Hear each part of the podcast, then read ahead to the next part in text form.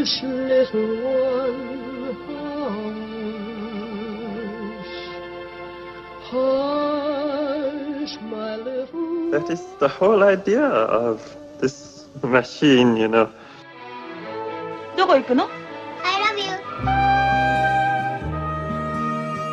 A grande ilusão. Aren't you drinking? I never drink. Why?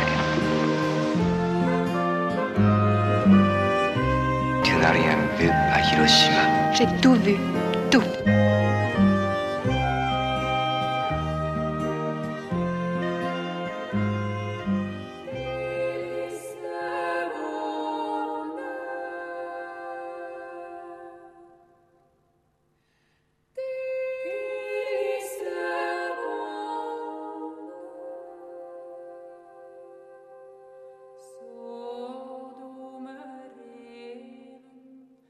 A começar esta grande ilusão, a estreia de Besta, filme de Michael Pierce, um convite para um enigmático retrato amoroso.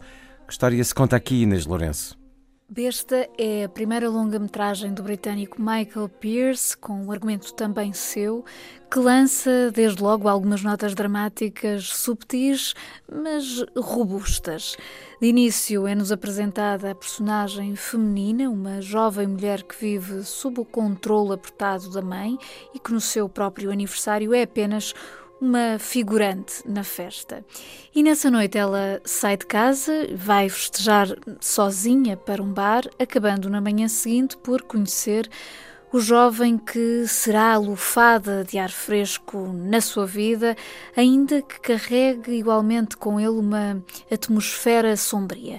Isto porque Há um serial killer à solta na ilha de Jersey, onde tudo acontece, e as autoridades têm-no a ele como principal suspeito. Ora, o filme detém-se sobre a progressiva revelação da personagem feminina, interpretada por uma extraordinária atriz, Jessie Buckley, que vai lidando com a suspeita de maneira imprevisível, ou seja, ela não deixa de estar perdidamente apaixonada pelo potencial homicida, mas vai escavando dentro de si própria um território ambíguo de emoções.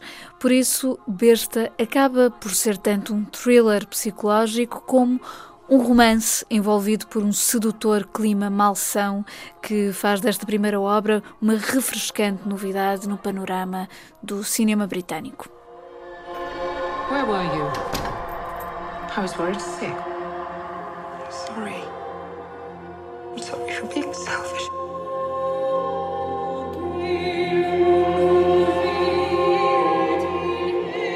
In captivity. Some go insane. There is speculation that the disappearance is connected to the unsolved murders of three other girls over the past four years.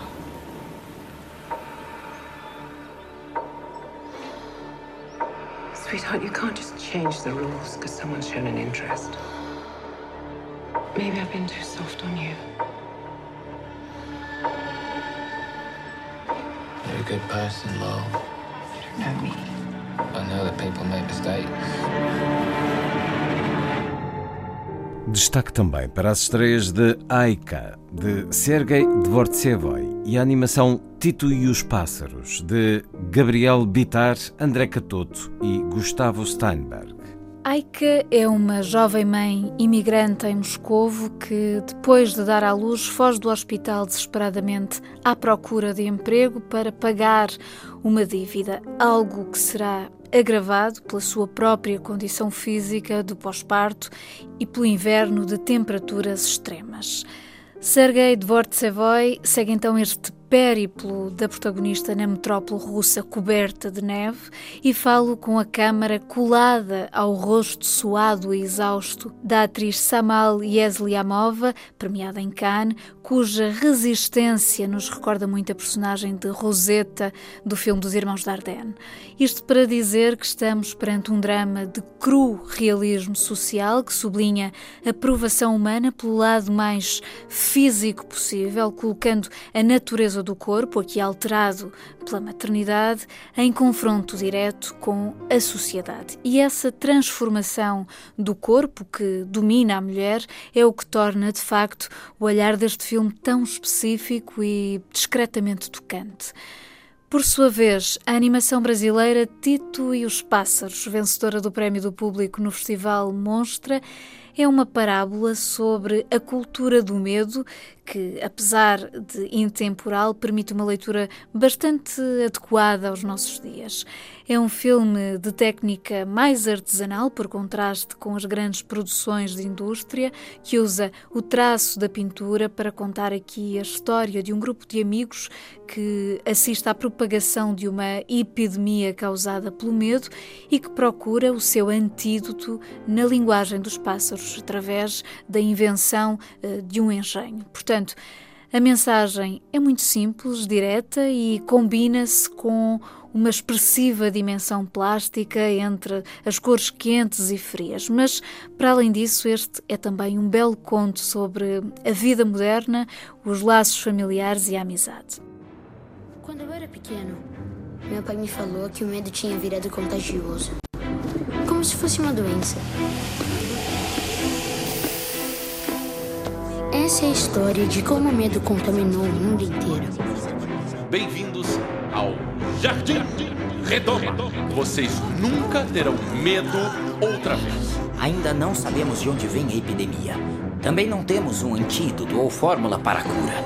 Eu descobri, junto com os meus amigos, a única pista para salvar o mundo da doença do medo. A máquina que meu pai inventou para entender a língua dos pássaros. Tivemos alguns casos aqui na escola e por isso decidimos cancelar as aulas. Todo cuidado é pouco agora. Um garoto não tem medo. Você é muito corajosa, Sarah. Percorremos agora outras sugestões de cinema.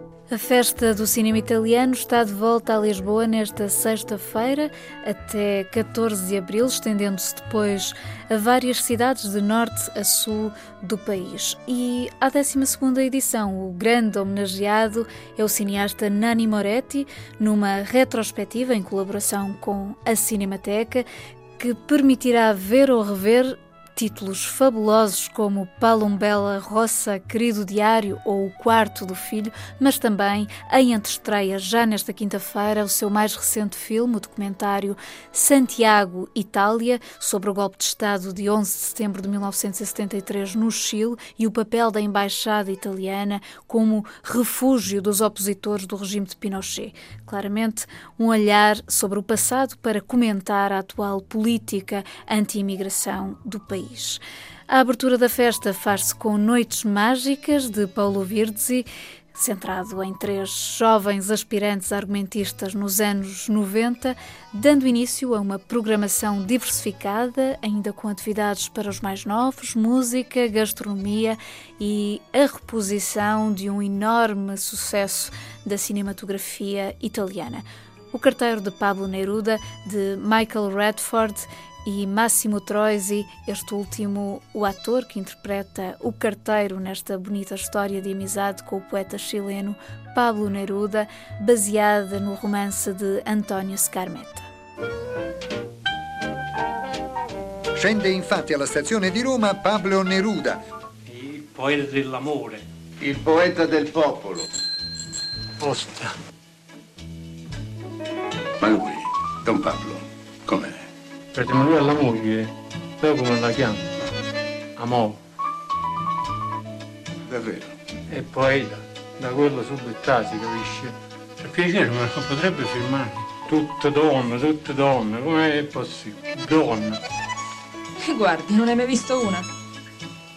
Me lo rende unico, maestro.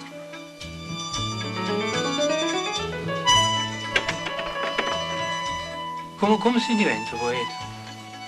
Tu lo sai cosa hai fatto, Mario? Io che ho fatto? Metafore. Ma veramente? Sì. E che metafore t'ha fatto? È una poesia. Ma puoi scrivere una poesia per eh, Beatrice? Ma la donna! Se lei si mette a fare tutte queste storie per una poesia, ma, ma quando lo vinci il premio Nobel? Continuando em Lisboa, a programação de fim de semana do Cinema Medeia Monumental apresenta em duas partes, portanto, sábado e domingo, o documentário Almas Mortas de Wang Bing, assente nos relatos de sobreviventes dos campos de reeducação na província de Gansu, noroeste da China, onde foram presos como ultradireitistas na campanha do Partido Comunista Chinês de 1957. Ainda no sábado, destaque também para a sessão especial com o poeta Alberto Pimenta, em que será exibido o documentário Homem Picante, Diálogos com Pimenta, resultado da cumplicidade entre o realizador Edgar Pera e o autor. Haverá ainda o lançamento do livro Anastática e uma performance do próprio poeta. Já no domingo, a estreia de Piazzolla, Os Anos do Tubarão, de Daniel Rosenfeld, é uma oportunidade para conhecer, em imagens de arquivo inéditas, o gênio artístico deste compositor e bandoneonista, o seu lugar na história do tango e um retrato mais íntimo. es totalmente distinto a lo que fue el tango hasta hoy. O sea que hay un cambio armónico, un cambio rítmico, es mucho más excitante. Mi sueño era ser un compositor de música sinfónica, quería dirigir orquestas sinfónicas y no quería saber absolutamente más nada con el tango porque lo detestaba. Igualmente organizado pela Medeia Filmes, está a decorrer no Porto Teatro Campo Alegre um ciclo intitulado Paisagens Turcas com Figuras. Até segunda-feira, dia 8, revisitam cinco longas-metragens de Nuribil Ceylan, a propósito da estreia recente de A Pereira Brava e é uma maneira de perceber como a paisagem natural é um elemento de excelência na construção da grandiosa intimidade dos seus filmes. Passando para o Algarve, o Cineclube de Faro assinala neste sábado 63 anos de atividade, mas é no domingo que há sessão dupla a comemorar o aniversário. Para os mais novos, a proposta é Os Piratas, de Peter Lord e Jeff Newitt, uma animação com carimbo dos estúdios Hardman, centrada na dinâmica de um grupo de piratas com pouco jeito para serem vilões e ao início da tarde há um brilhante filme de André Téchiné, O Local do Crime, com Catherine Deneuve no meio de uma intriga de verve noturna que mistura crime e amor, mas também repressão e liberdade. No dia 10, quarta-feira, o Cineclube de Faro apresenta ainda Gertrude, a derradeira obra de Carl Dreyer, sobre a qual disse João Bernardo Costa ser o filme mais metafísico e mais físico na história do cinema, onde se filmam os corpos para encontrar as almas. Mesmo a terminar, prestamos homenagem a Agnès Varda, a cineasta belga radicada em França, que morreu na passada sexta-feira, dia 29. Agnès Varda tinha 90 anos, acabava de lançar Varda par Agnès, um novo documentário, ainda por estrear em Portugal, que é um exercício introspectivo um pouco na linha de As Praias de Agnès. E, de facto, o que fica da sua maravilhosa passagem pelo cinema é uma obra completamente livre e atenta aos rostos, aos lugares, aos temas, eh, tudo envolvido por um tremendo afeto e um desejo puro pelas imagens, porque Varda era, antes de mais, uma fotógrafa. Vamos então homenagear esta grande senhora do cinema francês, o Amor da Vida de Jacques Demy, com o seu filme de nouvelle vague Cléo de 5 a 7, Duas Horas na Vida de uma Mulher, em que um pronúncio de morte também se escuta nesta canção escrita pela própria Varda e Michel Legrand, interpretada no filme pela atriz Corinne Marchand.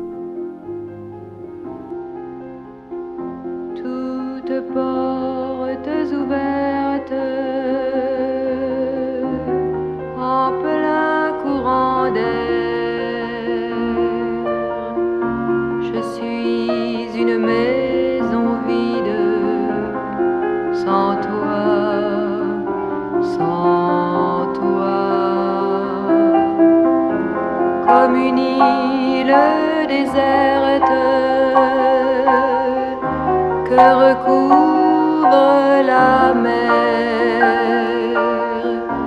Mes plats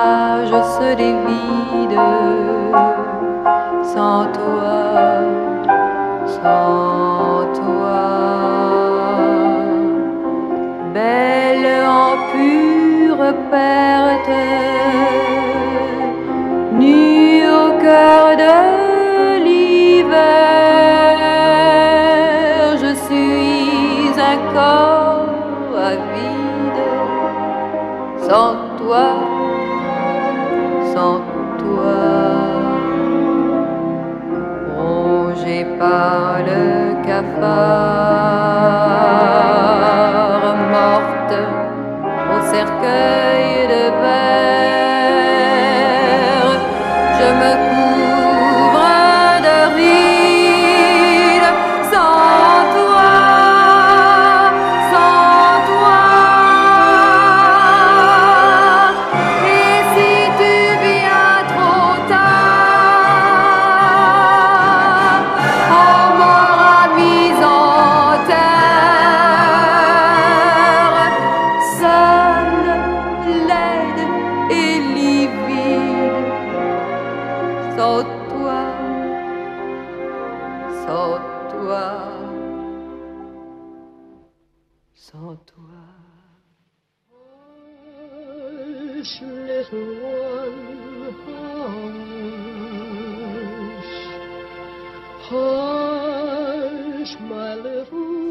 the whole idea of this machine, you know. I love you. A grand illusion. Aren't you drinking? I never drink. Why?